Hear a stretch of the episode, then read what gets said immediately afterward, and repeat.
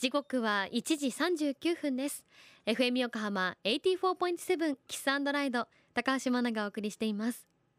この時間は守ろう私たちの綺麗な海。FM 横浜では世界共通の持続可能な開発目標サステナブルデベロップメントゴールズ SDGs に取り組みながら14番目の目標海の豊かさを守ること海洋ゴミ問題に着目。海にまつわる情報を毎日お届けしています。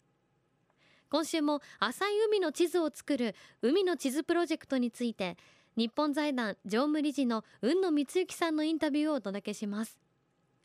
昨年10月からスタートした海の地図プロジェクトではロゴに可愛いキャラクターがいますが雲野さんに詳しく教えていただきましょう。はい皆さんこんにちは。日本財団の雲野光之です。はい、これ海の地図の図を少し擬人化したような感じになってるんですけどもこれは江戸時代に正確な日本地図を作成したことで知られています伊能忠敬。これをイメージして作ってみました。この伊能忠敬はこの全国の海岸線を歩いて山や星を起点にして自分の位置を把握してで大日本宴会予知全図。これを完成させました。で伊能忠敬がこの日本全体を17年間歩いて完成させた地図。これはですね非常に高い精度を誇っていたことから地図完成から100年間も使用されていたと。いう事実がございます。でこれをもとに日本が国際化してきたとも言えると思っています。でこのプロジェクトロゴにはそんなあの伊能忠敬の地図作りに対する熱意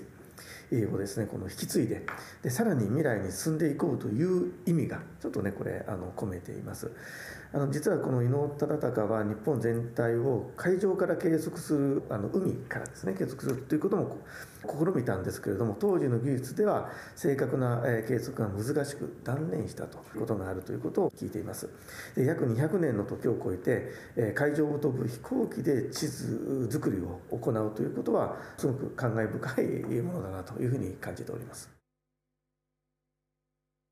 遠野さんありがとうございました。海の地図プロジェクトのちょんまげのキャラクター伊能忠敬さんをイメージして作ってみたものということで可愛いキャラクターになっていますけれども。この伊能忠敬さん改めて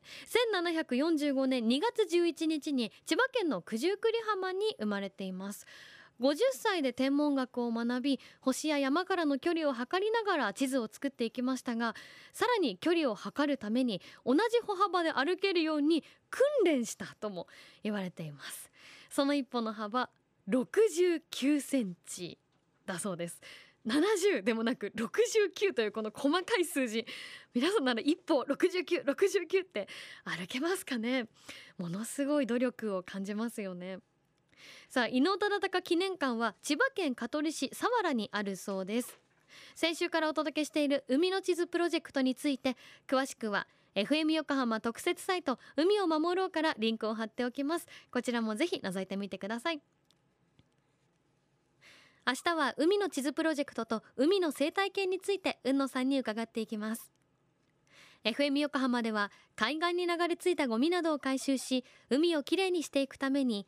神奈川守ろう。私たちの綺麗な海実行委員会として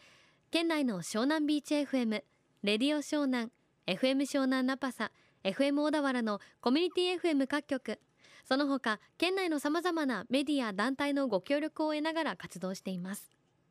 また日本財団の海と日本プロジェクトの推進パートナーでもあります。FM 横浜守ろう。私たちの綺麗な海チェンジフォーザブルー。明日もお楽しみに。